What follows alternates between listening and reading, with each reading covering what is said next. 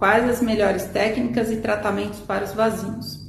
Não existe a melhor técnica, existe a melhor técnica para cada paciente, tá? Tem que se levar em conta o fototipo, ou seja, o tipo, a cor da pele, se essas varizes elas têm alguma nutrição, ou seja, tem uma variz mais grossa e tem vasinhos, tá? Então tem que avaliar. Existe hoje várias opções.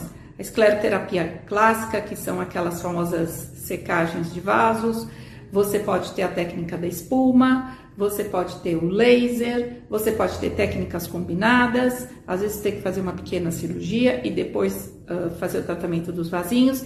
Então, técnicas hoje a gente tem aí por volta de quatro a cinco técnicas, muitas vezes sozinhas ou combinadas, tem que avaliar o paciente.